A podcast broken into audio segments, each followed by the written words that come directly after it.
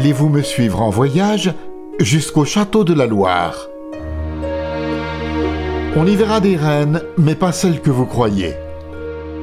Michael Pretzeil est apiculteur, fondateur de la société Le Rucher de la Dame Blanche, qui installe des ruches dans les jardins de ses prestigieuses demeures. Il en gouverne 350. Il récolte le miel des différents domaines pour le transformer en mille et un produits thérapeutiques, cosmétiques ou de gourmandise. Mais bien au-delà, Michael, adepte du biomimétisme, s'inspire de l'organisation sophistiquée des abeilles au rucher pour l'adapter au management d'entreprise. Suivez-moi, ces protégées ne sont pas agressives. Pour faire de l'apiculture, il faut un mètre carré par ruche dans les... sur un rucher. Alors, ici, j'ai toujours quelques ruches, hein. on peut s'approcher un petit peu si vous voulez. Cette année, j'ai dû faire 200 nouveaux essaims donc, euh, pour faire des nouvelles colonies, soit pour les vendre à des gens qui ont besoin d'essaims de qualité, euh, soit pour moi repeupler dans mes, dans mes ruchers, et puis pour les nouveaux ruchers, les nouvelles entreprises, les nouveaux châteaux, euh, les chefs, là j'ai encore bah, le Choiseul à Amboise, le dernier en date qui, qui m'a demandé, ou mmh.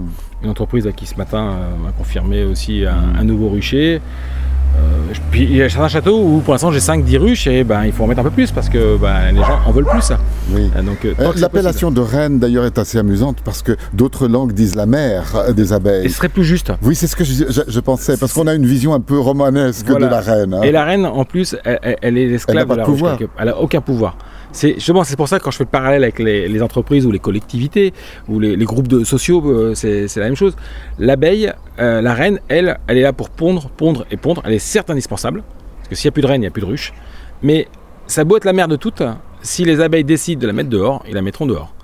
Donc c'est le collectif qui prime sur la reine. Donc c'est pas vraiment la reine, c'est ce côté qui me passionne, c'est ce côté collectivité mm. euh, où euh, un, individu, certes, a la valeur d'un individu, mm. mais ce qui a une grande valeur, c'est la colonie complète, c'est mm. l'ensemble. Alors cette philosophie et cette structure, vous pouvez la, reproduire en milieu euh, professionnel ça, c'est ce que les hommes. Bah, c'est ce que j'essaie de faire, en tout cas, de sensibiliser et à la fois l'association que j'ai créée, le Jardin de Poète dont on parlait, et mon entreprise, je la, je la, construis comme ça. C'est-à-dire que je la construis où on devait m'identifier à la reine, ce que j'aime pas forcément, mais souvent c'est ce qu'on en fait.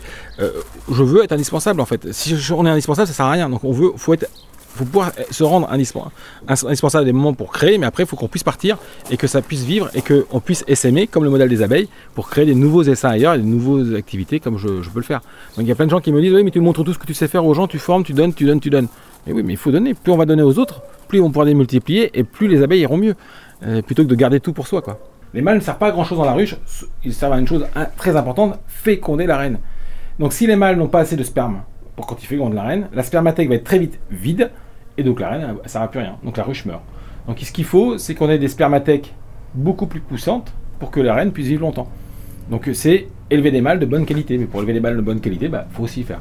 Moi sur mes ruchers de fécondation, j'élève des ruches où il n'y a que des mâles, bah, où il y a beaucoup beaucoup de mâles, plus que d'habitude. Dans une ruche, normalement, il y a 2-3 000 mâles. A 20, 20, 30 000. Pour qu'on ait beaucoup de mâles, pour que ces mâles-là soient les meilleurs et pour que la reine soit bien fécondée. Pour qu'on ait des bonnes. Donc il faut élever des mâles. Est-ce que c'est vrai que le, mâle meurt quand il a fécondé la reine? Alors le mâle meurt quand il a fécondé la reine, et le mâle qui a essayé de féconder la reine, qui n'a pas réussi, souvent se fait tuer à la, à la rentrée dans la ruche. Pourquoi? Parce qu'il a été mauvais. Donc il ne faudrait pas qu'il essaie de retourner sa chance une autre fois. C'est ça que vous reproduisez dans votre milieu social non, humain. dit, on s'en inspire. La, petite différence quand même qu'il y a entre les femmes et la reine des abeilles, c'est que la reine elle est fécondée une seule fois pour toute sa vie, par 15 à 20 mâles, mais une seule fois pour toute sa vie, elle a la spermathèque pour toute sa vie. Mmh. Une femme, une femme il lui faut il lui faut un homme à chaque fois qu'elle veut procréer. Donc on ne peut pas euh, prendre le même modèle. il faut changer.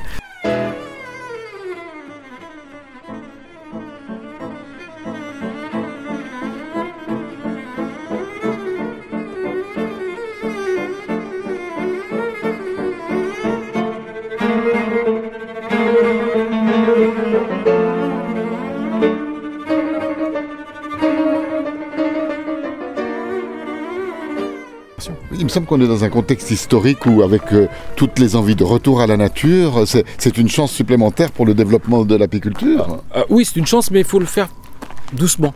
Faut pas le faire, faut pas trop se hâter. Si on va trop vite, malheureusement, c'est l'industrie qui va prendre le dessus. C'est, faut, le faire en respectant les abeilles. Et, c'est là où c'est compliqué souvent. Que ça reste un peu artisanal. Faut que ça reste artisanal et il faut que ça reste en respectant l'abeille, parce que malheureusement, comme vous le disiez tout à l'heure, mettre du sirop dans les ruches, c'est Ouais. pas respecter l'abeille, c'est pas faire du. C'est comme quand on, on surproduit du lait, c'est comme quand Oui. on. Faudrait pas qu'on tombe dans les mêmes choses qu'on a eu avec le lait, avec la, la- la viande euh, chez les- pour les vaches ou les, les ovins. Faut, faut- faut- faut avoir. C'est un produit qui, qui se mérite et qu'il faut être patient pour l'avoir. Euh, ces gens-là, euh, au début, pensent souvent qu'on met une ruche au bout du jardin, on attend que ça se passe et à la fin de la saison, on récupère du miel. Pas c'est loin d'être là.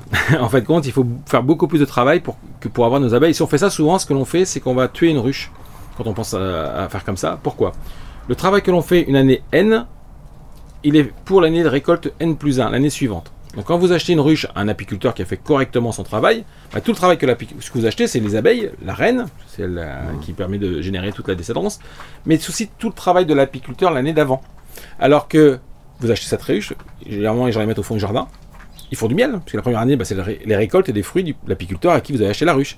Et, pendant toute cette année-là, vous ne faites pas forcément les bons gestes et la bonne préparation pour l'année suivante. Et l'année suivante, bah, la ruche elle est moins bonne. Et la troisième année, généralement, elle est morte. Les ruches, veut faire du miel d'exception, il faut trois choses. Il faut un bon lieu, de bonnes abeilles et un apiculteur qui sait ce qu'il fait, où il va en fin de compte nettoyer, travailler, s'assurer que l'hygiène des, des abeilles est, est bonne. Alors hygiène des abeilles, mais hygiène de tout le travail qu'il y a en amont. Et après avec le miel. Donc le miel, on n'y touche quasiment pas. Faut toucher le moins possible. Moins on va toucher le miel, bah, meilleur sera-t-il. Et quand on le touche, parce qu'on a un à y toucher, il faut euh, respecter des normes d'hygiène euh, très particulières. À propos d'hygiène, est-ce que vous souffrez beaucoup des maladies qui frappent les abeilles dans des bons, une bonne partie des pays d'Europe? Alors, on en a, oui, beaucoup. De, des- bah, les maladies, il y en a plein. Et il y en a surtout une qui est importante, qui est le varroa destructor, qui, lui, ce varroa, euh, le petit écarien, hein, qui va engendrer les maladies. La, la difficulté des apiculteurs, souvent, malheureusement, c'est qu'ils ne le voient pas ou ne le gèrent pas. Et ils le gèrent souvent. Après, euh, on fait ce que l'on veut, mais soit en chimie, soit en naturel. Et bah, moi, faire du miel de qualité avec de la chimie, non, c'est pas possible. Je fais de l'apithérapie, je vais pas mettre dans mes ruches un produit qui est cancérigène alors que je fais du soin avec les abeilles. C'est pas possible. Donc faut, faut, faut gérer, gérer, gérer et passer beaucoup de temps. Et, et ce temps, généralement, les apiculteurs ne le passent pas. Ils, euh, bah, ils négligent le temps de travail du sanitaire. Moi, je suis moi-même TSA, un technicien sanitaire apicole euh, pour la chambre d'agriculture. Et donc, quasiment chacune de mes visites dans mes ruchers, c'est quasiment une mini-visite TSA. Donc, je vois directement, là, ce mat- ce matin, par exemple, euh, j'ai une, une ruche qui a une petite maladie. Donc, euh, elle va être mise à part, va passer sur un rucher, ce que j'appelle hôpital, qui est dédié pour toutes les ruches qui vont pas bien. et, et les pesticides dans les champs voisins, est-ce que ça fait diminuer les- les- vos effectifs, par exemple? Oui, ça arrive, mais ça arrive quand on travaille aussi mal. J'ai des apiculteurs que je forme, parce que je fais aussi de la formation d'apiculture, et souvent ils ne mettent pas d'abreuvoir leurs abeilles. C'est une des erreurs massives de beaucoup d'apiculteurs. Ne pas abreuver ses abeilles, les abeilles vont être tentées d'aller chercher de l'eau ailleurs, parce qu'elles ont besoin de 100 litres d'eau à l'année, hein, une ruche. Et donc, quand on allant chercher cette eau, elles vont tomber potentiellement bah, sur la rosée des fleurs qui ont été traitées avec des néocotinoïdes. Elles vont tomber sur un pesticide ou sur une cuve qui a mal été nettoyée, et ainsi de suite. Donc, euh, déjà, d'abreuver ces abeilles, ça leur évite d'aller chercher de l'eau ailleurs et qui potentiellement peut être po- po- polluée. Après, euh, les pesticides, bah, on va faire attention où est-ce qu'on met nos ruches, d'aller dialoguer quand c'est possible avec les agriculteurs du, du coin pour pouvoir éviter d'avoir ce genre de choses. Et d'éduquer, plutôt que de rentrer en conflit, plutôt expliquer aux, apiculteurs. Moi, je travaille avec des apiculteurs bio et de conservation des sols, euh, parce que du coup, bah, ils mettent quasiment plus de pesticides. Ou quand ils en mettent, on s'appelle, je ferme les ruches, et du coup, bah, il n'y a, a pas de problème. Qu'est-ce que vous dites aux mauvais esprits qui vous disent bon, on- analysons le miel, finalement, ça n'est que du glucose? Alors, bah, analysons-le, on verra bien qu'il y a une quarantaine de sucres différents.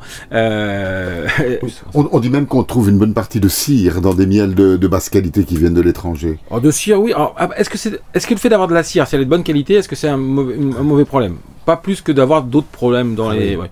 La cire, ça veut dire qu'il a été extrait très rapidement, souvent. Oui. Et- et le problème, il n'est pas là. Les abeilles, on doit les élever pour qu'elles soient bien.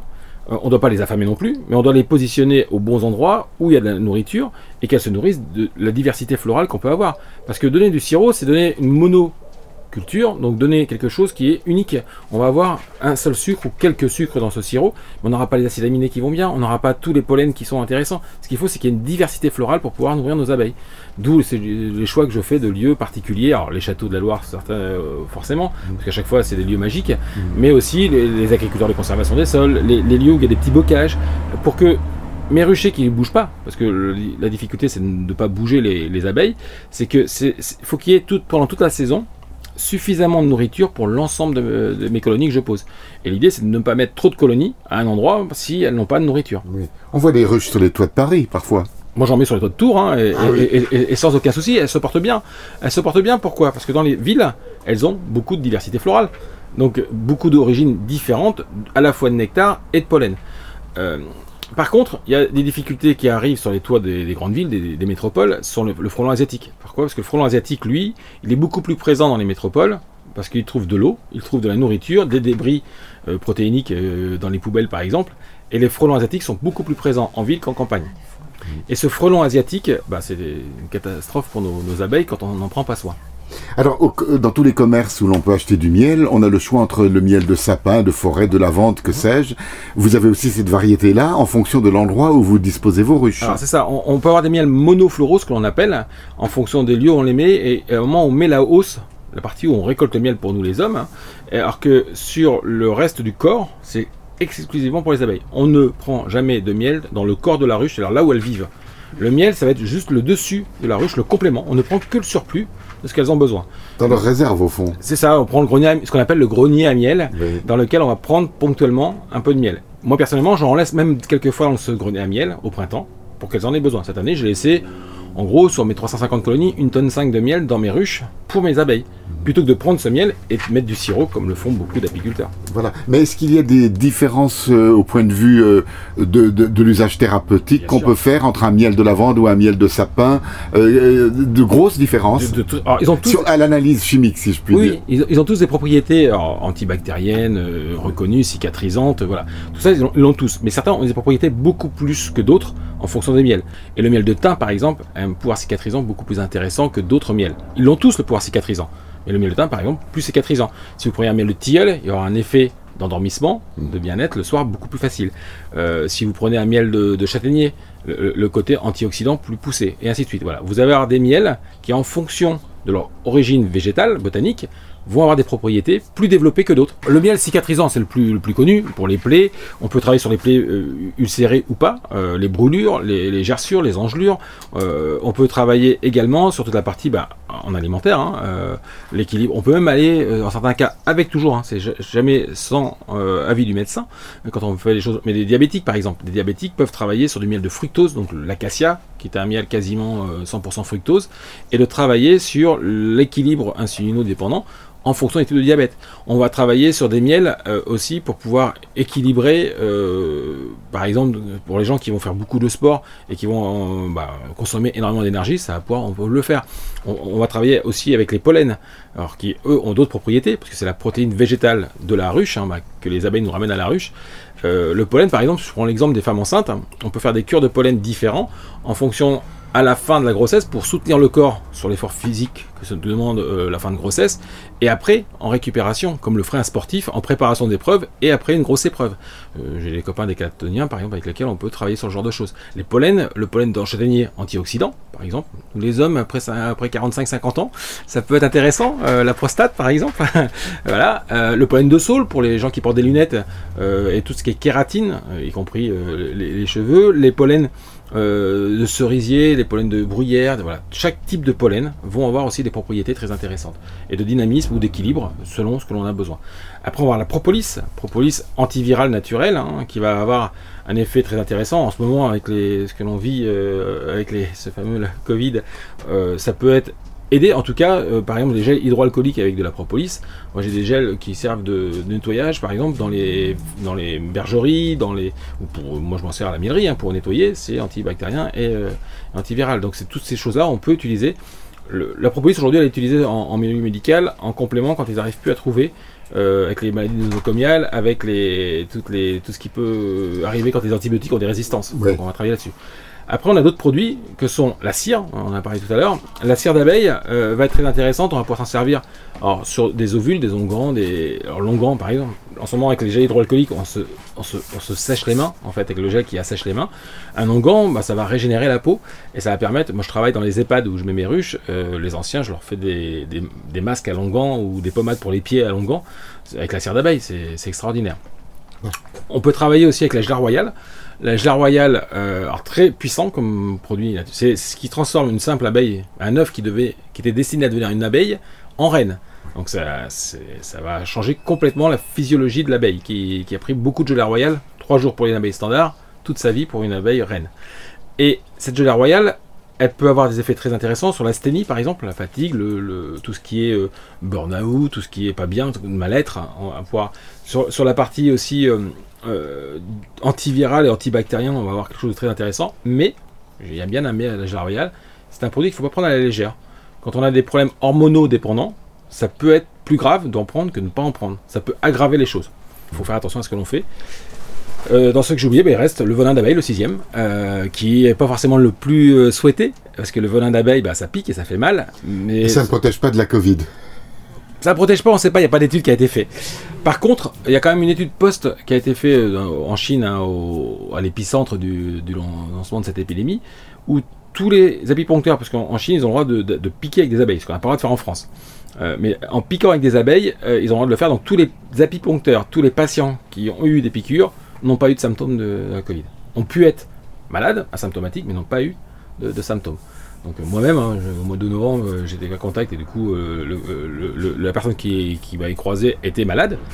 Moi, j'ai rien eu. Je me fais piquer régulièrement par les abeilles et, j'ai pas eu de, symptômes. Après, est-ce que c'est ma physiologie qui me permet de le faire ou est-ce que c'est les piqûres? Je suis pas scientifique, je sais pas le dire. C'est pas une étude d'un cas qui pourra le faire. Mm. Mais voilà, ça, ça peut être intéressant. On sait que le venin démontré scientifiquement en, hépatoprotecteur, anti, euh, antiviral, euh, anticancéreux, euh, tout ce qui est comment on appelle ça Tout ce qui est addiction et autres, on peut travailler aussi dessus. voilà, c'est très puissant, comme c'est du venin, hein. comme tout venin, c'est puissant et à pas prendre à la légère et à faire très attention à ce niveau-là. Donc on peut espérer qu'il y a des études qui sont en train de se mener, comment on peut travailler avec le, venin d'abeille sur des accompagnements médicaux très poussés, entre autres avec la Covid. Mais pour l'instant, tout n'est pas démontré. Mais en empirisme, euh, il y a des choses qui se font, à voir après, mais ça reste de l'empirisme et pas du médical. Donc à ne pas reproduire n'importe comment, n'importe où.